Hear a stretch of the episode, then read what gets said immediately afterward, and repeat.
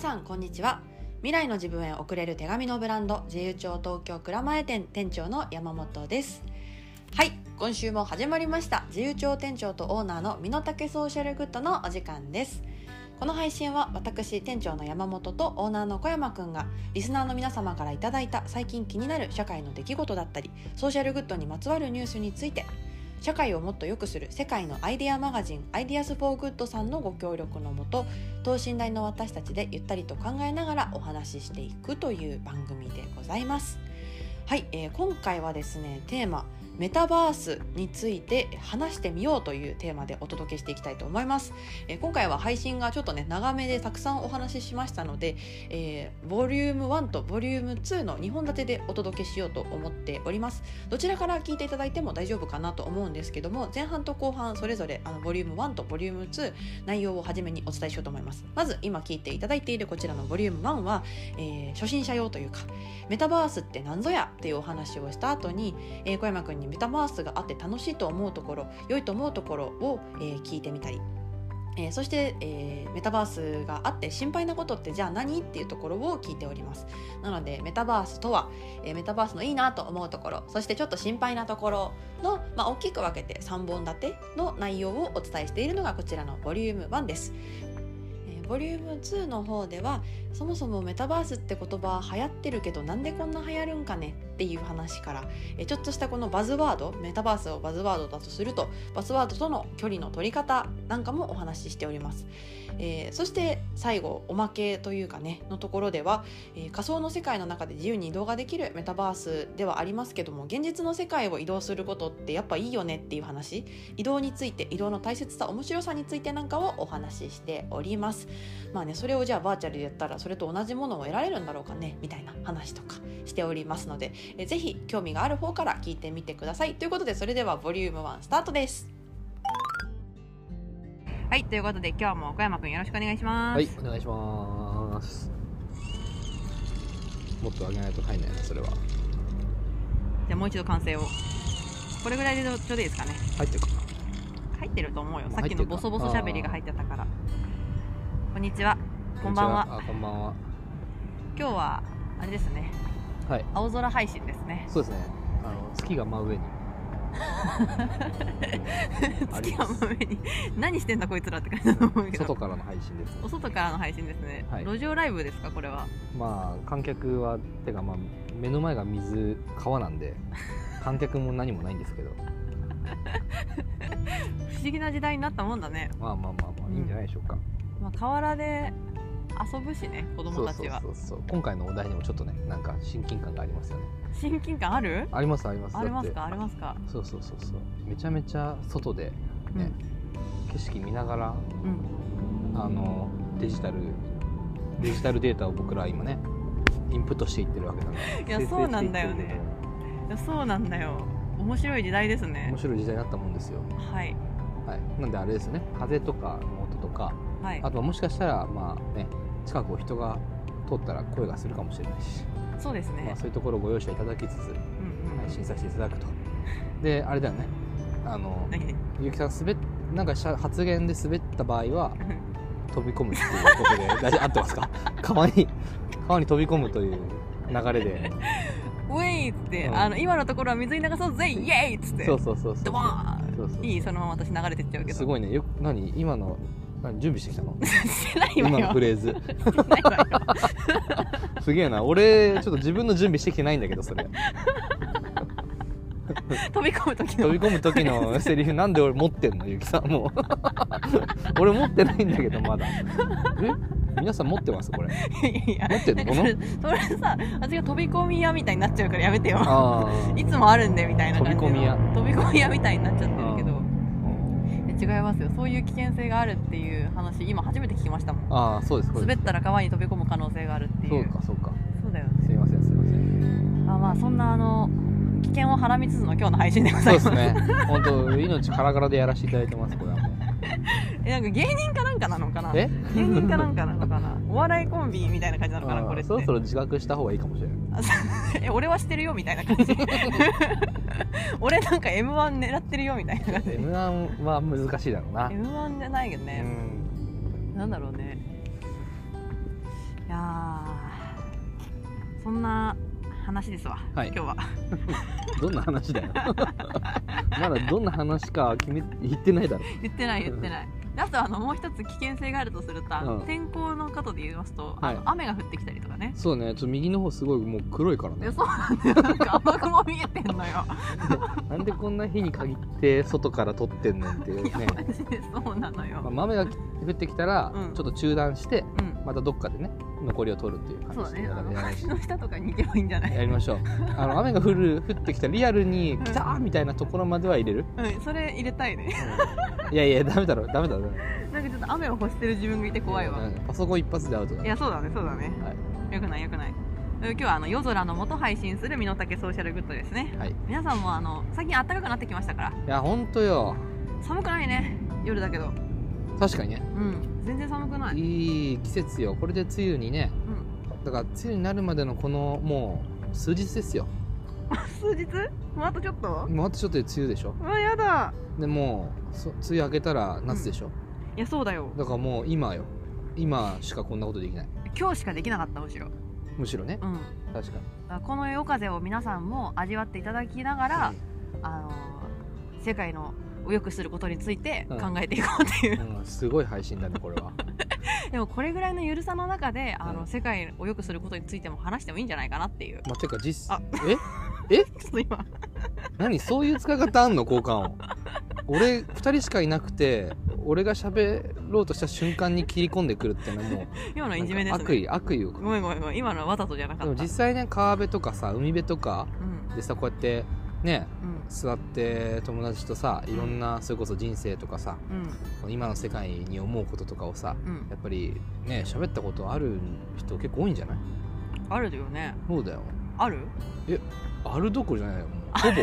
ほぼよ。ほぼって何 ほぼそれみたいな。俺の人生 ほぼそれよ俺は。そうだね、うん、結構外で喋ること多かったかもしれん。多いよねえカフェとかは？あそれはもちろんあるよ。カフェとか。もあるけど、うん、でもなんか結局本当に仲良くなってる人たちとかさ、うん、なんなんていうか本当にいい話できたなみたいな思い出深いのってやっぱりなんかそういう光景というか、うんうんうん、ね、そういう状況とかもなんか結構相まってる気がするなと思いますよ。そうですか。うん。え例えば？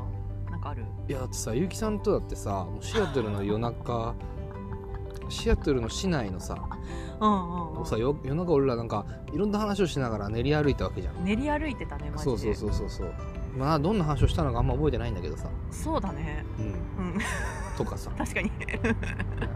確かに確かに。その時もそうでしたね。そうそうあと蔵前に僕はシェアハウスをやっていたことがあるんですけど、うん、なんかその時もね夜な夜な本当夜中蔵前の路地裏で、うん、シェアハウスの友達とかと、うん、あの自販機で缶コーヒーを買ってほうほうほうあ本当に。なんていうかくっちゃべってましたよ。へえそうだね。確かにな。とか、まあ、海を眺めながらね、うんうん、友達とか恋人とかともしくはねあの旦那さん奥さんとね、うんうん、一緒にいろんな話をするっていうのはいくらでもあるんじゃないですか。あるね、うん。まあ、向かい合ってるよりも話しやすいみたいなのあるしね。絶対そうよ。絶対そう？あ同意してもくれます？これについては。向かい合うより絶対こっちの方がいいよね 本当そう思うわ。なんだろうねあれやっぱ顔見見えすぎちゃうと緊張するのかな。もうテーブルというもの自体のなんか欠陥だよね。嘘だろ。それは嘘だろ。うん、そうかね。あまあ、え俺はだから円卓が好きよ。話前もしたと思ったけど。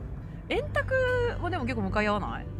円卓はさでもさ2人で円卓に座ることってなかなかないじゃない、そっか、うん、少なくとも2人3人4人とかさ、うんうん、になるとそのねその正面はあるけれども、うんうんうん、なんていうかどんどん遠くなっていくっていうか、うんうん、正面よりも多分隣の方が気になるようになってくるんじゃない？円卓ってああ確かに。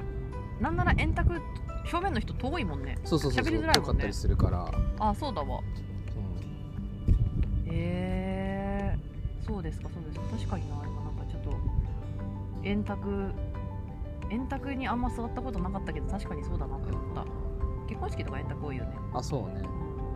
小山家円卓との付き合い長いね。すごいよね。円卓をチョイスするあのマーザーファーザーすごいと思う。まあマーザーだろうね。マザー、うん、そういうのは。え no idea だよ円卓とか結構。あそう？なんか使いにくそうって思っちゃう角がなくて。角とか使いやすいの？えわかんないけどさなんか物とか置きにくそうだなみたいな。なんか中心にこう物を集めるスタイルになるのかなみたいな。ああまあそうね。まあそうね。そうそうそうそう。そっか。確かにあとなんかテレビに対してあ。どの向きに席配置すんのよ。みたいなそうそう。そう前が分かんないからあのなんかスペース的にも基本的に日本の家って四角いからさ確かに四確かに。角の中に丸置くのってちょっと難しそうだなみたいな。確かにね。うんあそれ小山家結構特有だよ。独特よ。特独特な気がする。そうかそうかそうね。まあこたつ机とかは結構なんかあれかもね。正方形の真四角で円卓に近い感じかもしれない。そうか。あそうん。まあでもねあの少年小山はでも母に円卓アジュの会議っていうね。うん。うんアジュの会議だっけ？何？それ。あのあれよ。えナポレオンはいはいはいはがい。えっとしたと言われる会議かな。ちょっと俺俺もうろ覚えだな。うんまあなんかなんかそうアジュの会議だったか何の会議だったか忘れたけどうん。あの その会議の時にうん。その普通の机だとやっぱ奥奥が偉い人で手前がね、みたいな序列が見えるようになるわけじゃん。はいはいはい。上差しもそうそうそうそうそうそうそうそうそうそう一番奥のなんか真ん中にねあの王様が座ってみたいな時にうんじゃあいろんな国の王が集まった時にどうすんねんみたいな確かにその時に円卓じゃんみたいなねはいはいはいはいみんな平等っていう意味があるんだと。ほうほうほう。だからこの円卓に座った時みんな平等なのよ。分かったって。うん。言われた。母に？母に。あ素晴らしい。そう。だから円卓がいいのよって言ってて、ああと思って。母ちゃんやっぱすごいね。えー、王よ。どこかの国の。もう発想が思考がさあでそれをさだってうちの食卓のさ王が。そううちの食卓のテーブルで言ってんだからねその話を。各国から王が来た時ってそいう。うそうそうそう。王が来るっていう。そうそう。あまあでも正確に言うとあのあれよ、えーうちの母はボーイスカウトをやってるから、はいはいはい。ボーイスカウトの団長だった時があって、うん。でボーイスカウトってやったことある方は分かるかもしれないんですけど、うんいろんな団があるのよね、うんその地区によ地区ごとに団があるから、うんうん。チームってことそうねそうそうそう、ん。いっぱいあるわけ要するに、でもある時その、ね、例えば東京だったら東京とか東東京とかさ、うんうん。なんかその地域大大地域みたいな。うんうん。の集会とかあるじゃん、うんうんそして王王たちが集まってくるわけよ。各 そう各団長が集まってきた時にそうそうそう。すごいね。昔の日本だね。なんか美濃の国とまあまかさあまあまあ、なんとか近い近い近い近い。実際近いそれは。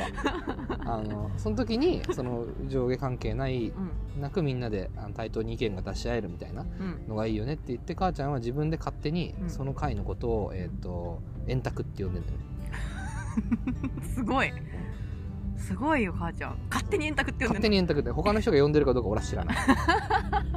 ただ母のだからいつもあれよ。小さい頃に見てたうちのさうん。実家のカレンダー、うん。円卓って書いてあるのよ。月に 月に一度ぐらいに。そう、すごくない、うん。マジで going my way だね母。そうそうそうかっこいいな円卓みたいな。うん。会議とかじゃないんだ。うちも会議円卓にする？遠慮二人だけど。ミーティングとか打ち合わせとか呼んで円卓っていう？円卓。あ円卓って言おうよそれ、いいね。う 円卓になりました、んうん、自由帳の会議円卓みたいな。いいじゃん。円卓ね。いいね。いや平等でいいですねいいです本当に。いいです。はい。そういう何の話や？何の話でしょうか。オープニングでした。はい、さて、えー今日はですね、うん。まあ今の話がつながってくるのかつながってこないのか分かりませんけれども、はい。えーメタバース。あについて話すっていう回です今あ大丈夫？日いやちょっと雲行きが怪しくなってきた。なんなんのだよ。あのさごめんごめん分かんないから。天気見ながらちょっと今さごめん外で配信しててさその話の流れがわわ分かんなくなってきたのかなんかさあの空を空を眺めながらさ言うなよ。どっちか分かんないだろ。もう両方。シンクロしてる。うん。自然とシンクロまだ大丈夫だろ空まは。だ大丈夫か。そうかそうか。こちらでした。じゃあ雲行きが怪しくなってきたのはなんでそこごまかすんだだってもうメタバースってさよ、はい、いや私マジでわからんよ。これあの身の丈ソーシャルグッドっていう番組なんで あの等身大で話すっていうあの社会の課題とか、うん。ソーシャルグッドな話題について身の丈で話していこうっていう配信なんで、うん。あの何の実りもない話をする可能性がなきにしもあらず山本に限り 誰だ今これでね今聞くのやめる人いるよ多分。いや嘘嘘いや山本に限りって言ったから。あえー俺のハードル上げたね。しれっと、ねうんでもきっと大丈夫。きっすごい。きっと大丈夫って言ってくれる。頼もしいですね。と大丈夫。未来のうん。俺が何とかしてくれるはず。ちょっと先の俺に期待しとこう。さっきの俺。今の俺はちょっと知らない、俺は知らない。うん。すごいねそれ。未来の俺に期待しようってね。そうだよ本当に無責任な言葉だよこれは、本当だよね。えー、メタバースってちなみに聞いてくださってる皆様はご存知でしょうか？知らないっていう声が聞こえてきますね。本当にそうですよね。私も知らないのよく。いや本当にさあのー聞いたことはあるって感じだったのよね、うん。でなんとなくなんとなく知ってるすらいないみたいな。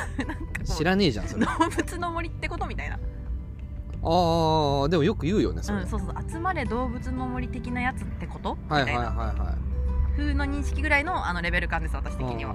えで小山君的にはどう、俺はもう少しリアルかな。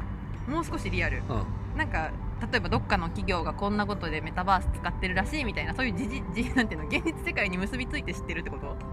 ああそうだね。ああそっかそっかそっか、うんうんうんそれは助かります。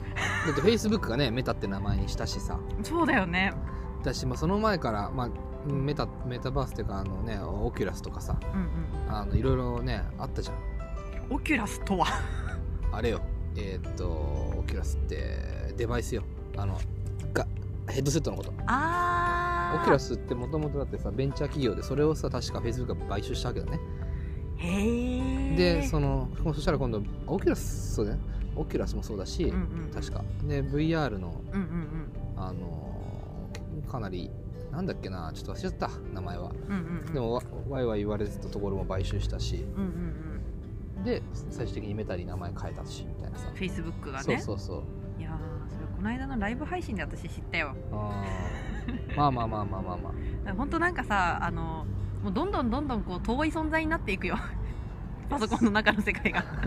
あの興味を持たないと、あー。難しいよね。うん、なんかあのそれこそさあの小山君は自分でプログラミングできたりとかさ、はい。ウェブサイト作れたりもするけどさ、ねはい。そのこの間ちょっとたまたま話してた話だともうその世界はその世界ができる人もうできない人みたいなはいはいはい。風にもうさあの線引きしようと思えばしでできてしまうというかまあ現状、はい。だからもうそちらがいかように難しかろうがもうなんかやってくれる人ならできるんでしょ？みたいな。あできる人なららできるんでしょ？私は全く分からんけどね。みたいな。なんかその開き直りの厳しさあるよね。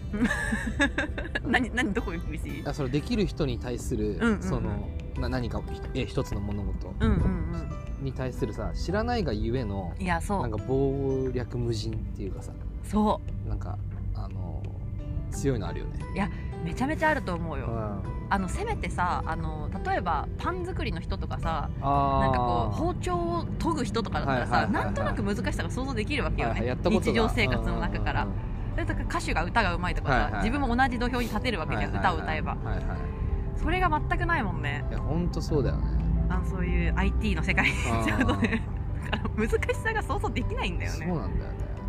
っていうあのちょっと余談でしたけども。うまあ、あのそんな山本と小山君が今日はメタバースについてざっくばらんにお話ししてみようという、んはい。とっついてみようっていう回ですね、今日は。そうしましょう。はい、でそのなんかメタバースって何ぞやって思ってる方ももちろんいらっしゃると思うしその VR、AR とかっていう言葉も私はよくわからなかったのでうん。まずはその辺をねご紹介しようと思います。はい、で、えーちょうど Ideas for Good さんの記事の中でですね用語集みたいなのがありましてメタバースとは意味っていうところがあったのでおおと思って、えーそこをちょっと参照させていただこうと思います。はいはーい、えーメタバースとは超超絶の超ね。超っていう意味のメタと宇宙のユニバースを合わせた造語であるとそもそも。あそう超宇宙。どういうことやねん。あめ急に結城さんみたいになったね。マジコスモみたいな。ええさらに結城ナイズとしなくていいからそうねメタバース。ちょ結城ナイズドっていうのをさちょっとアイディアーズさんのご用語集に入れてほし絶い対に言っちゃダメ。みんなできるからこれでも。小山ナイズもできるから。あそうだね。そうそうそうそう。でそのメタバースっていうのが超宇宙って意味なんだよと造語だよとでどういうことかっていうと現マジコスモ超面白い。もう超宇宙って言えばいいのにさ。でさらにそれマジマジコスモって言ったんょっとわかんないです。面白いね、うん。はい。楽しくなっちゃった、えー、現時点ではインターネット上にある人数参加型の仮想空間のことを指すらしいです人数参加がだから1人で参加するんじゃなくてみんなが参加できる形の仮想空間だよと、うんうん、で VR や AR を使ってその空間に入り込み、うん、見た目を自由自在にカスタマイズできる、うん、アバターとなって実在する他人とコミュニケーションをしたりイベントを開催したりと、独自の通貨を使って物を売買したりできると。うんうんというのがまあざっくりとした説明、うんうん、であの VR と AR も分かんないのよ私は、うんうんうん、ほんで何かなってちょっと調べました、うん、はい。VR とはまず、うん、えーとちょっと待ってね。どこに調べたかな私。バーチャルリアリティの略ね。はい。さすが。バーチャルリアリティが VR だ VR と AR ってさ VRAR みたいに言われるからさあんま区別わからんかったのよね、うん、ほうほうほう。まあ、簡単に言うと VR はこう世界全部が違って見えると。はい、その世界仮想の世界の中に自分が完全に入り込んじゃう状態みたいな、なんであの映画の「アバター」とか見たことある人あれは完全に VR 状態ですね、ちょうどいい話じゃないですか。新作が。あそうなんですか？12月に。ええー、あの予告編が先日リリースされましたよ、マジかマジか、うん、うわーって思ったよ俺も。えこの世界じゃんもう VR できちゃってるメタバースの世界あんのにやっちゃうんだアバター。どういうこと？えなんかもう なんかもうさあれじゃん。なんていうかリアリティを持って見れて楽しそうだなってああ前よりね、うん、前よりね。そうそうそうそう、まあ、そんなアバター状態みたいなのが VR で、はい、AR は、えっと、あくまで現実の世界を見ながら、うん、現実の世界の中にポケモンちゃんが出てきたりとか、うん、ポケモン GO ね。そうポケモン GO とかですね。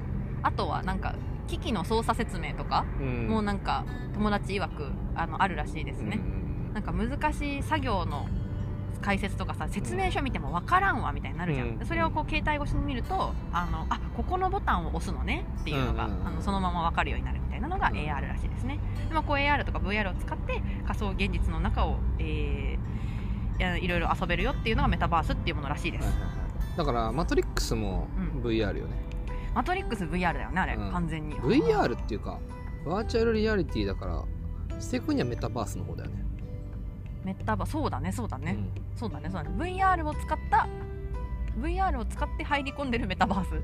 まあそうかそうか、うんうん、VR や AR えー、っと VR や AR を使ってその空間に入り込むっていう話らしいです。えじゃあさその AR 使えるようななんか機器セットとかないと遊べないわけっていう話になるんだけどでも今は別にそういうわけじゃないらしい、うん、あのパソコンとかスマホでもできるものもあるらしいです、うんでこのじゃあ私がさっき言ってた「集まれ動物の森」とか、うん、あのえー、2010年前後に話題となった「セカンドライフ」っていうゲームもあったのかな、まあ、それも一応講義のメタバースには含まれるよと。へえなんだけどそのアイデアさんの記事の中では、この従来の動物の森とかとメタバースのちょっと違いみたいなのを書いてくれてるので、まあ、それもちょっと合わせてご紹介しようかなと思います。いいじゃないですか。はい。えー、まずゲームの方ね、ゲームの方の特徴、えー、1人で遊ぶことができると。まあ、仮想空間って言ってもそのなんだろうな。別に誰もいなくても勝手にゲームキャラクターが遊んでくれるみたいな、はい、相手してくれるみたいな状態かな。が仮想空間狩るまでのゲーム、はい、に対してメタバースは他者が存在することが前提であると。必ず他の人がいる。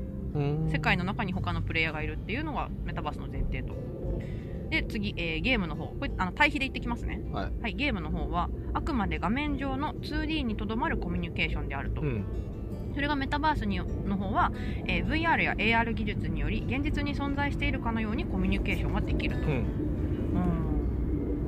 はいそして、えー、その次。ゲームなどの方で、え仮想空間やゲーム上の通貨はその世界でしか使えないものだったよと、うんそれに対してメタバースはさまざまな仮想空間を超えて通貨を使うことができると。いうのがメタバース、うん、そして、えー、もう1個。最後ね。これ4つ目。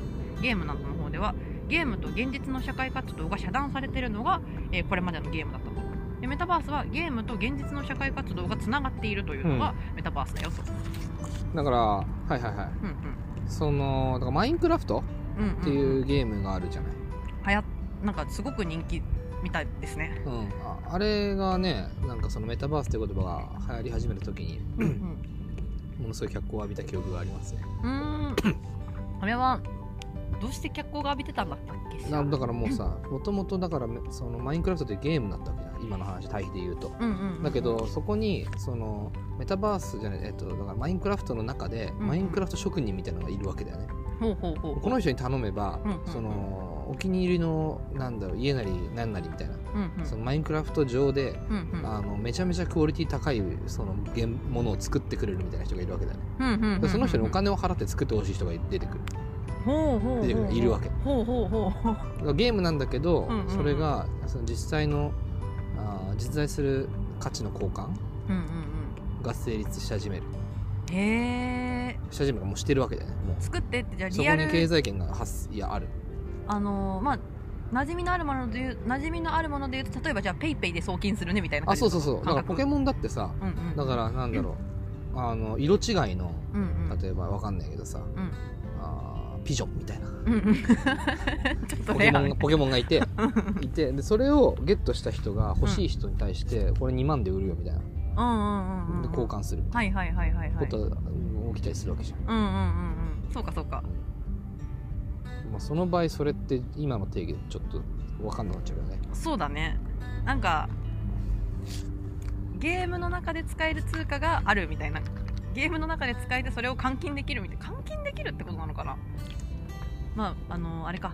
遊ぶメタバース空間の特性によるかそれは、うん、別になんかその経済活動がうん、相まっているのかどうかっていうのはあんまり関係ない気は俺はしちゃうけどね。うんうんうんうんうん。別にそれはなんかそのメタバースとなんかその経済活動みたいなものをうん。あー紐別に紐付けなくてもメタバースはメタバースで存在する気がする。うんうんうん。まあ確かに確かに。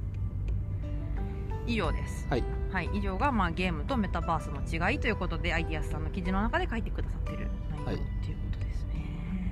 いやこれだけ聞いてもねまだ分かんないと思うんだよ私私分かんなかったもん。ほうほうほう。えそもそもじゃあメタバースって1個のうん。地球みたいなのがあって、そこでみんなが遊んでるのっていうことなのか、うんあのどういうことなんだろうってのが分かんなくてちょっとメタバース遊び方で調べたんですよ。あ そしたらどうやらメタバースというなんか中にいろんなその遊べるソフトみたいなのがあるんだよね。ソフトっていうか入り口が。あメタバース上の中にも例えば動物の森っぽいあのなんていうの？ゲゲームというか VR チャット。うん。とか。まあ、メタバース上っていうかメタバースはただの言葉だから、そっか。うん、いろんな入り口がいろんな入り口というか、まあ、いろんなメタバースがあるってことかこれは。そうそうそうそう。そうだよね。そうそうそう言い方としては。そうじゃない、なのでその自分が遊びたいそのプレイグラウンドというか、まあうゲームでいうとソフトを選ぶみたいな感じで私はここの VR チャットっていうところで遊ぼうとか私はなんとかっていうところで遊ぼうっていうふうに決めてそこの世界に入っていくとうん。いうことらしいです。でまあそれぞれの世界によって、まあ、遊んでるプレイヤーが違ったりとかできることが違ったりとかうん。するよっていう話らしいですね。以上です。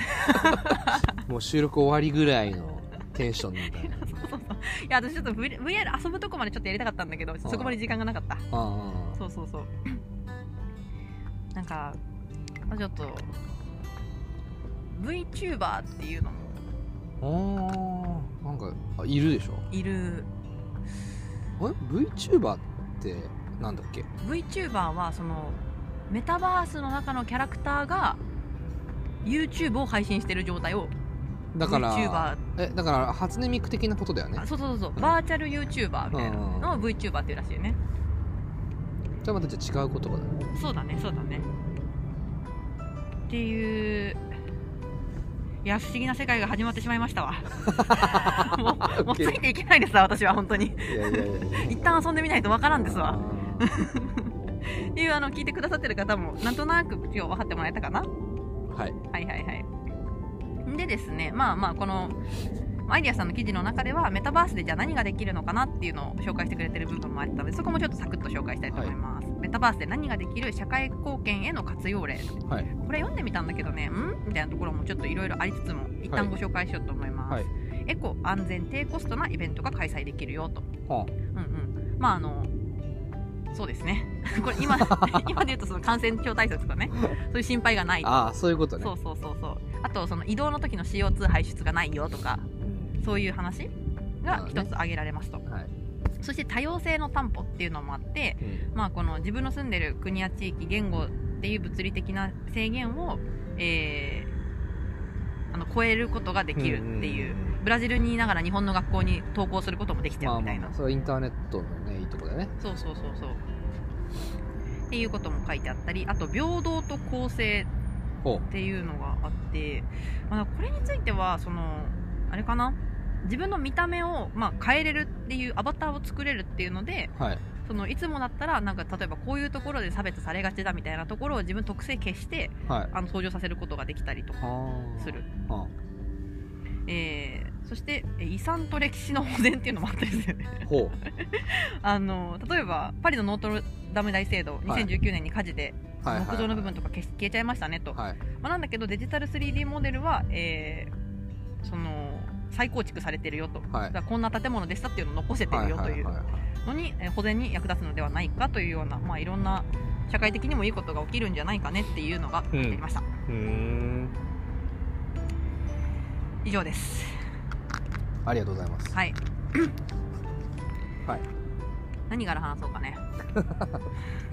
そのこれがお題になったのはなんでなの？メタバースが。あーっていうとねあの実はもう一個、えーまずと自分が興味があるけど関われないあんまり知らないことについてうん。知ってみようっていうのが、あのまあ、リスナーの方たちのスタンスの中であったりとか、はいえーあと、まあ、気になった記事っていうのがもう一つ実はあって社会から孤立した人々の代弁者メタバースに登場したホームレスのキャラクターっていうのがあってのメタバース界の中に、うえーホームレスのキャラクターをあえて出現させたっていううん。のがあって、まあ、それこれ面白そうだねっていうので実は取り上げられましたね、うん。まあ、これは何かっていうと、あのまあ、仮想現実の中でより良い空間を作り出していこうよっていう話なんだけど仮想の世界に投資する前にまずは現実世界でのつながりや助け合いを優先するべきではっていう疑問から 結構いいこと言ってるよね。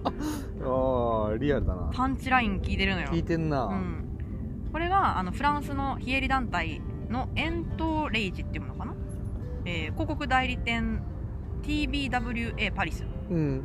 が、えー主導でやってるうん。プロジェクト、メタバース内に新た、えー初めてホームレス状態にある登場人物ウィルっていうのを誕生させて、まあ、だからそのちゃんとその現実世界で起きてることをメタバース内でも起きさせるっていう、うん。どうした？これ面白いねっていうので、えー今回この話になってます。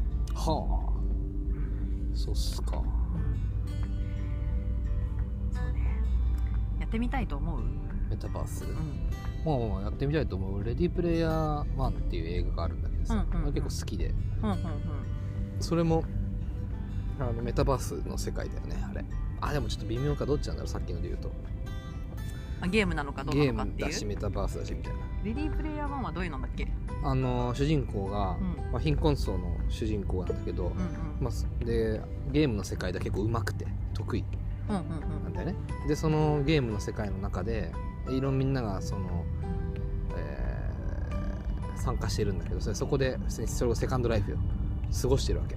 結構な時間を、でそこでそのでもその世界を作ってる開発者の人がいるわけだよね。うんうん。うん。で開発者の人があの死ぬ前に残した謎を解いたら人にはこのゲームそのものをあげるよっていううん。うんうん。設定なのようん。うんうんうんでみんなが躍起になって謎を探し始めるみたいな。謎を解き始めるみたいなうんうん。で主人公も解き始めるみたいな感じうんめちゃめちゃ面白いへえ。何回も見たわ、あそうなんだ。うん、これは仮想現実の中とその現実世界のなんかコントラストみたいなのが描かれてる？描かれてる描かれてるおーおーおーどんな風に描かれてる？だから仮想世界では要するに素性は明かされないんだけど、素性を明かしたらまずいみたいなみんな素性を隠して、うんみんなキャラとしてさ生活してるわけ、うんうん。なんだけどそのだから、うん、なんだろうな例えばうんその謎を解いていくとさうんうん。これどうすネタバレにならないように言うの難しいんだけど まあ要するに何かしらの例えばそこで、その現実世界じゃないその仮想空間の中で何か悪いことをしたり例えばねうんうん。したりそのなんか誰かにとって悪いそのだ誰かのプレイヤーに対して何かまああー気分を害したりさ、うん。まあ、なんかいけないいやミスったなみたいな。うん。申し訳ないことをしてしまったりすることってあるじゃん例えば。うんうん。時にでもその仮想世界の中だけでそれが落ち着けばいいけどさ。うんうん。もうさ恨みつらみをさ買っちゃったらさ、うんうんこいつ本人に攻撃したいとか思うわけじゃん。確かに確かに。どこに住んでんだってそうそうなるわけね。そうそうみたいな。はい。みたいな。でもそれは隠してるわけでみたいな。だからその個人情報っていうものが自分その世界では結構うんななんていうの？うん自分にとって守るべきものなわけでね。だからそれはあれだよね。あのほら細田守監督の作品のさほらあ「竜とそばかすの姫」でも結局同じ同じだよ。構造としては結構同じようなほうほうほうほう。うん設定。うんうんうんうん。そのバーチャルの世界の中で好き放題やってるというか。そうそう。だからバーチャルの世界の中でも有名人というものは存在するんだけどその人がじゃあ実際にどこの誰なのかっていうのは、まあ、分からない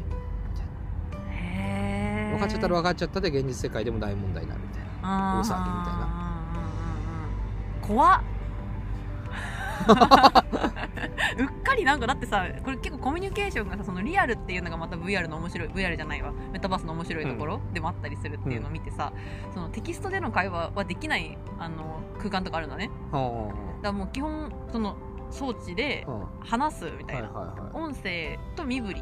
はいはいはいが反映されるっていうコミュニケーションの取り方だったらさ、うんうっかりさ「えなんか私どこどこ住んでんだよね」みたいなあそうそうそうそういうことあり得るでしょ。でもまあ 仲良くなるたびに。まあでもそそれはさ別に今のインターネット空間でもさ全然あるじゃん、まあそうだね、でもその今のインターネット空間よりもなんかそのハマってると密になる密というか関係が親密にうん、まあまあそうだね。なりやすいから面白いんでしょ多分。うんうん。メタバースってその中でなんか素性を明かさずにっていうか、まあ、明かしてもいいなって思った人はいいと思うけどさ。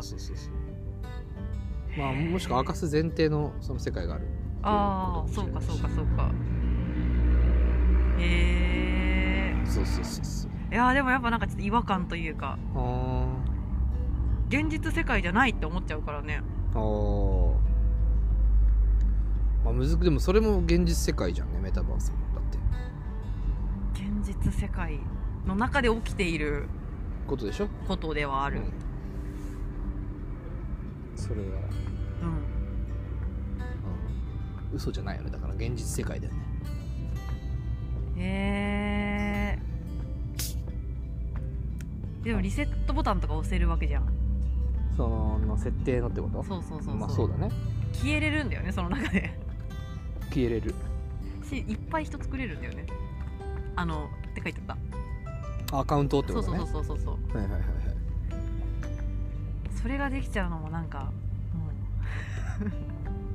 う もうなんか大変そうだわプレイするの。まあでもそれはもうすでにさこの SNS うん。の世界でももう全然ある話だしさ、まあそうだね。なんか同じような倫理観とか同じような問題が発生するんじゃない？うん。そうか。同じような対処法なんじゃない？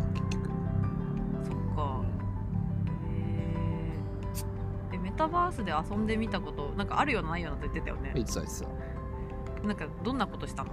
それはさあのラッドインプスっていうバンドはさ、うん。そのライブをデジタル空間でやりますって言って。うんうん。本当にそれあれだ。イベント開催だメタバースの中の。そうそうそう。だからデジタル空間の中にそのアバターうん。あのラッドインプスのメンバーのアバターがいて彼らがなんか演奏してる感じなのよ。うんうんうん。で普通に音楽は普通にそれあのマジで聞け聞こえるでその世界をいろんなだからライブ会場だからテクテク歩き回れるみたいうんうんうん他の人たちもいてうんうんうんうんうん感じ。で画面上でそれを遊べ遊べるというか。あそう。け携帯でね携帯のアプリ。へえどうだった？あ面白かったよ。何面白かったけど、いや音楽聴いてた。うんうん面白かったけどなん面白いけどなんていうかそのアプリ入れるのかって思っちゃうんだよね俺は。そこなの？そもそもね。そこ なんでそれは。いや結局携帯なんだよなみたいな。うんうんうんうん。どういうこと？結局携帯なんだよ結局その 3D ですとかさ、うんうん。その中で空間がメタですって言われてもさ、うんそのななんだ結局そのうんとインターフェースは2次元。うんうんうん。画面は二次元。そうそう画面は板っていうさうんうんうん。ことだからなんかそそのそのつまらなさはあるよね。ああじゃあそれこそ VR の機器セットとかつけてやってたら。だったらまた違うんだと思うけどそそしたらそしたら今度はなんかその言ってる割には大したことねえな感ってのが出ると思うし、まあね。 Oculus って使ったことある？何？オキュラス。あその Oculus ないないがその VR セットみたいなやつ。一回ある。えあるあるある。ああどどうでした？何した？のえっと怖い動画見たのとえっとジェットコースターに乗った。ああそうだったあー。結構勘違いしそうになる。あ あうんそうかそうか、うんうん、うん。まあ、そうだよね。まあでもまあなんか外せばいいって思うし、あと音声がそんなないからそれ。ああの音声は携帯から鳴ってるぐらいのレベルがなったと思うから結構まあまあまああのえでもこんなに自分勘違いしちゃうなみたいな感じがする。うーん。視覚がそう支配されるだけで、うんうん。まあそうだよねそうね。ぐらいかな。ああそれで言うと俺めちゃめちゃあれだ。なんかお台場でさ、うん。その銃撃戦みたいなさシューティングゲームやれるうん。あのあんのよゲーセンみたいなのがうんうんそれなんだっけあれ？ジョイポリスかあれ？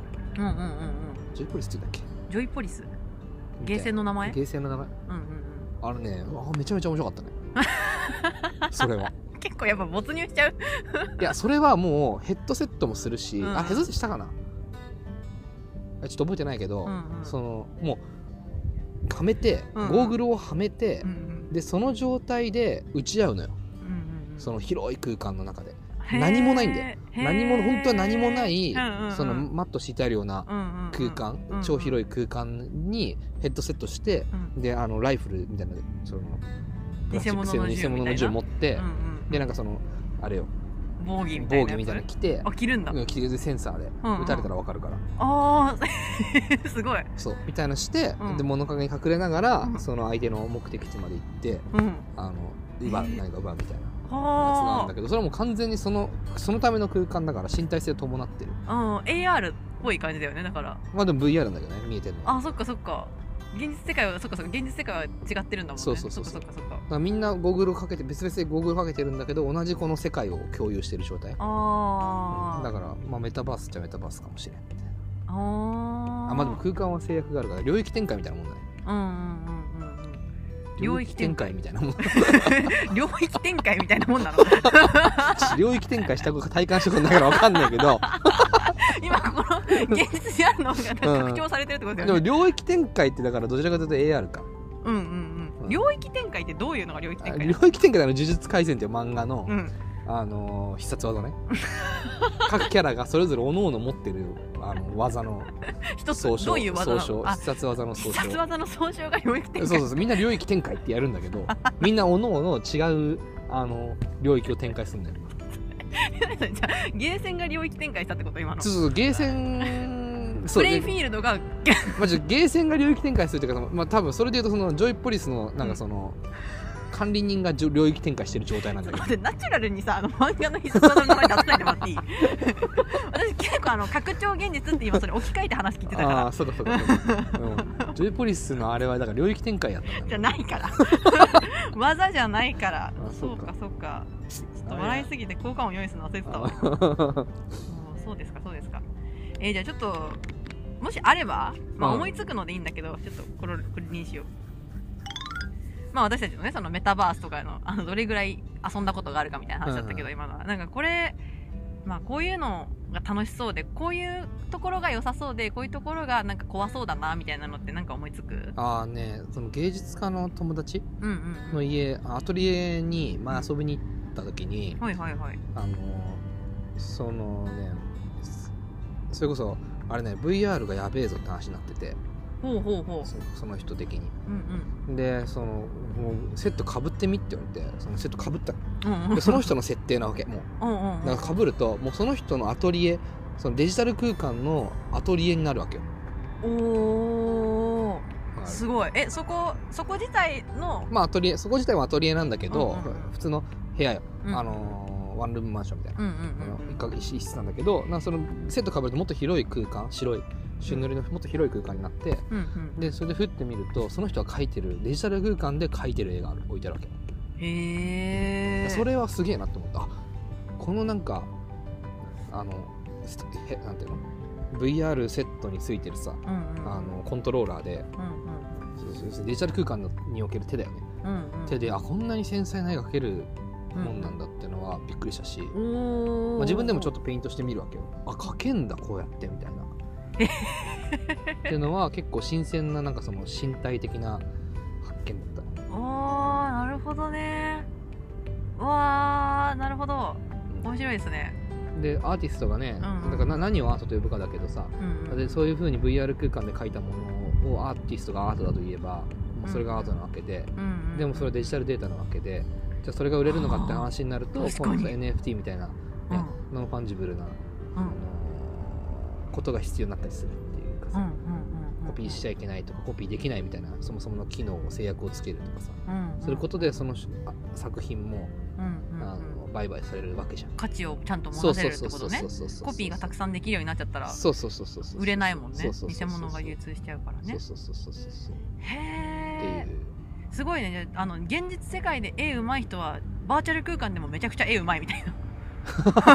まあまあそれはうまくだから自分の思い通りにいつも使ってる腕と手と思い通りに、うん、そういう使うことができるような訓練をすればまあできるあーすごいな。ってことだよね、だからアーティストもそうだしだから書家とかさ、うんみたいな人とかにもなんかデジタル空間バーチャルの空間でその書を書いてみてほしいとか思ったりするし。うんうんうんうんえそれこそ翔平君もさ活字だからさ、うん、あのいろんなところにバーチャル空間のそこら中になんかバンクシーみたいにさあできるね。言葉書きまくるみたいな。できるできる。バーチャル空間のあのバンクシーになれる。そう逆版もあってさ、うん、そうそうそう。それで言うとさなんか前友達がさ俺結構デジタル話してんの あデジタル党の方ですね。あデジタル。お願いします。友達がさその作ったアプリが面白かったのがそのアプリをインストールすると、うん、あのその街の位置情報、うんうん、その位置情報に対して落書きを残していける。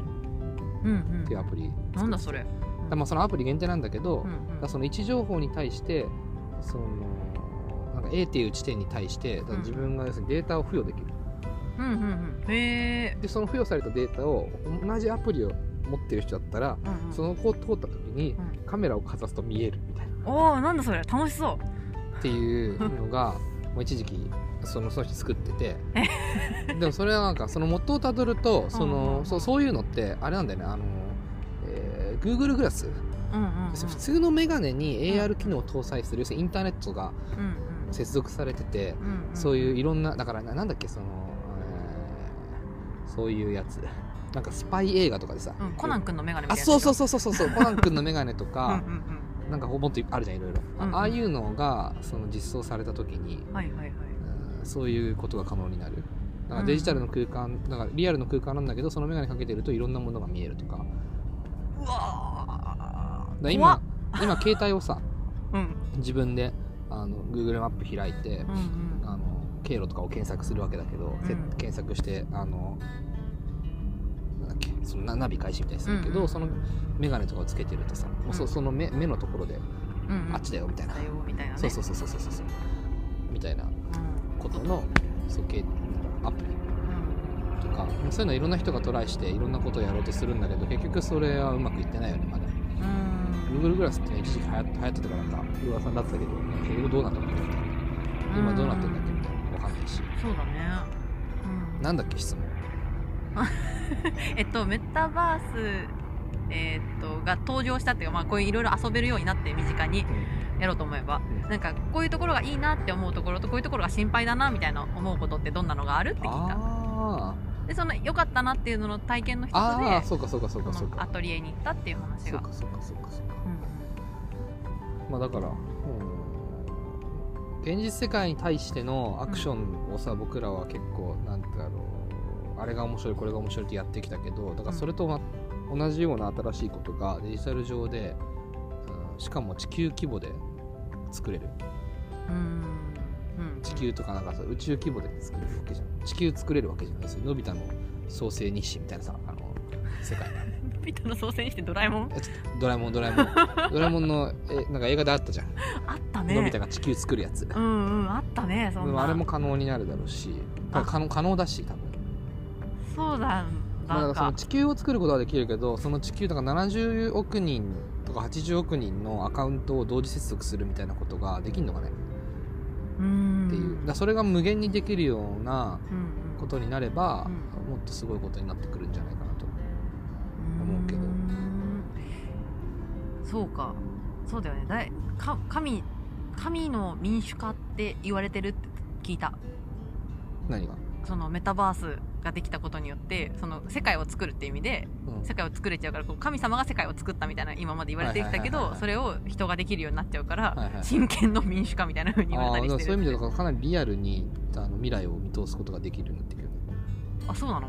えだってそうじゃん。地球のさうん。地球をだからリアルタイムに今データインプットしてうん。それがどうなっていくのかっていうのはさそのみんなやってるえー天気予報もそうじゃんうんうん。らそれがマジでリアルなものにどんどんなっていくわけでね。そのデータの活用の仕方もそうだしメタバースの作り込み。うん。要するにリアルさがめちゃめちゃリアルになっていく技術が、でソフトウェアが進化していくことによって、うんうんそう。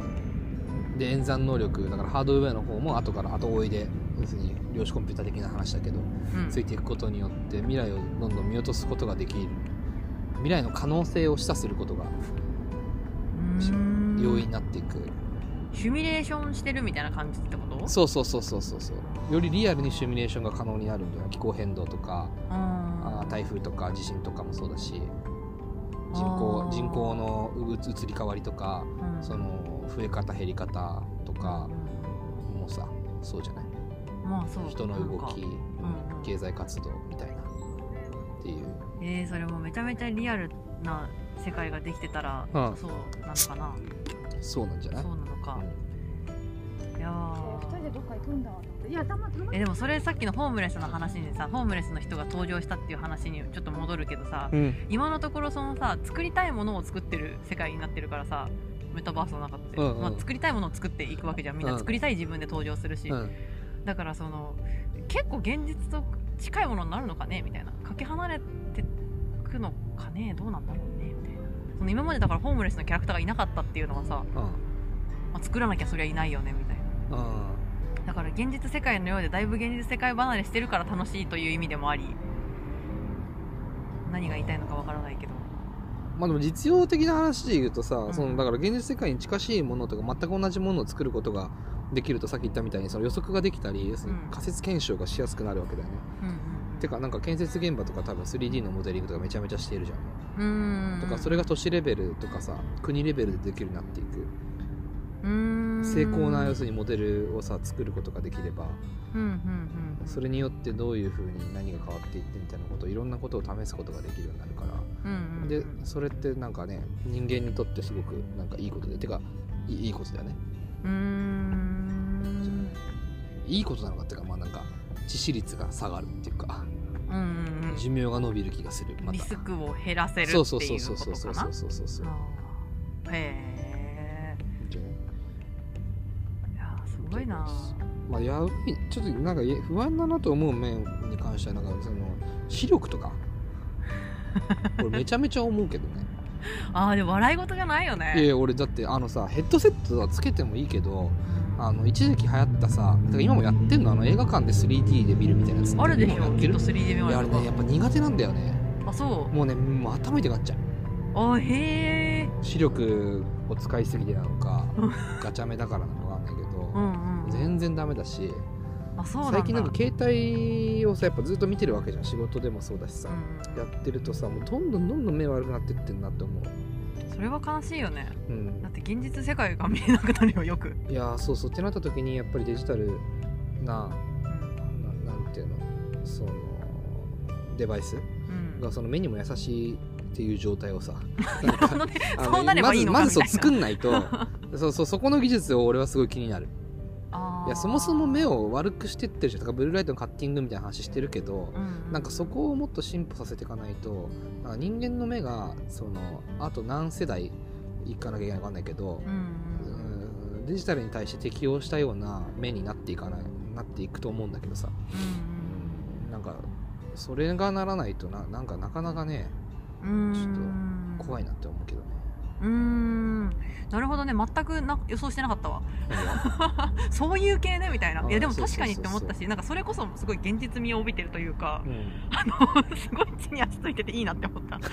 なんか心配事？いやもっとなんかメンタル系とかがさ私は浮かんでたからさ。あメンタルね。そうそうそう。えでも本当にそのめ視力とかもそうだしそれこそあの CO2 排出しないって言ったけど CO2 排出しないとは人がう動かないってことだからうん。肥満が増えるかもしれないし。あそうそうそうと思うよだよね。あと耳とかも悪くなるかもしれないし爆音で自分の聞きたい音量で全てを聞いてたら。あそうそうそうそうそうそう。とか思うとなんかそのメンタルどうこうよりも普通に現実世界に出てきた時遠くまで歩けないとかさ。だから結局ハードウェアの問題だと思うよ。今ソフトウェアめちゃめちゃ進むんだけど、うんうん。進んでるけどそれにハードウェアがちゃんと追いついてくるのがいつなのかみたいな感じ、うん。結局ヘッドセットしないだろみんなみたいな。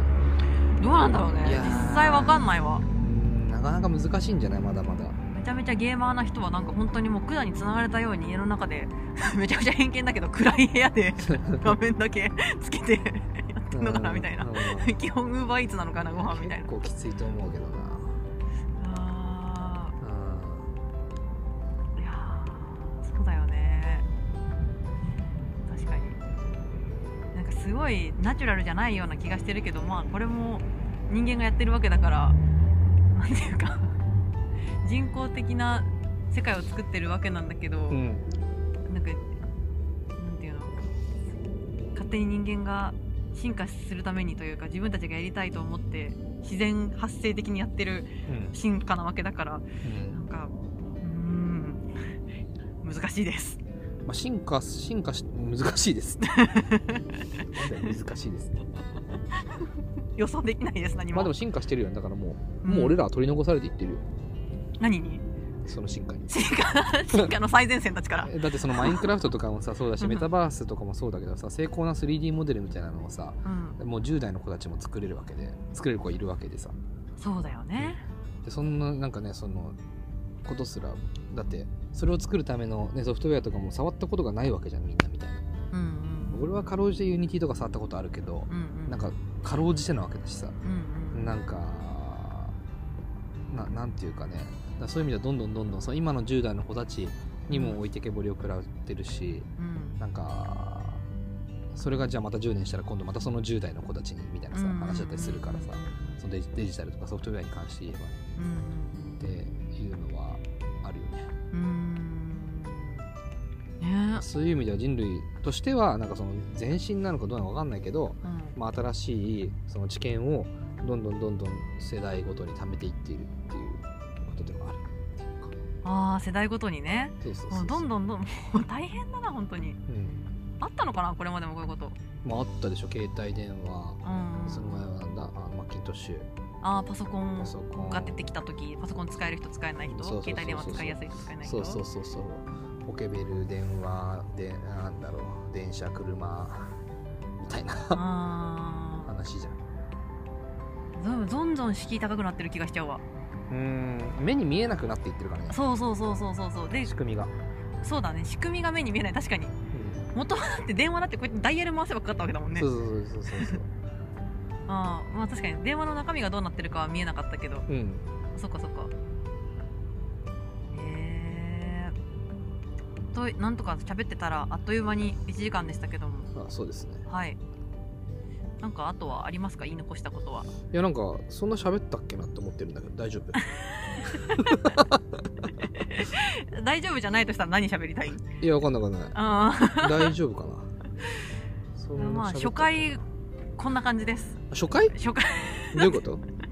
いやもうまたもしかしたらメタバースについて話すことがあるかもしれないし。そういうことね。そうねえ何か深められる話題あるかな？メタバースで？う、ん。いくらでもあるんじゃないそれは。え例えば？だってメタバースしてさななんかさんだって近くにいるメタバースやなんかうん。関わっている人みたいな。いないです。じゃあなんでこんなにさうん。みたいな。うんうんうん。流行流行ってるとか流行り言葉みたいになってんのとか。あはいとここまでがボリューム1でございます。気になる終わらせ方しちゃった。聞いてくださった方ありがとうございます、えーボリューム2ではこのお話の続きをまたそのまま、えー収録しておりますのでぜひぜひ聞いてみてください。メタバースという言葉、えーパズバズワードたちとの距離の取り方とかね、えーそこからちょっと発展して移動の、えー面白さとかね。そういうことについてお話ししておりますのでぜひボリューム2も聞いてみてください。それでは最後まで聞いていただきありがとうございました。またお会いしましょう。またね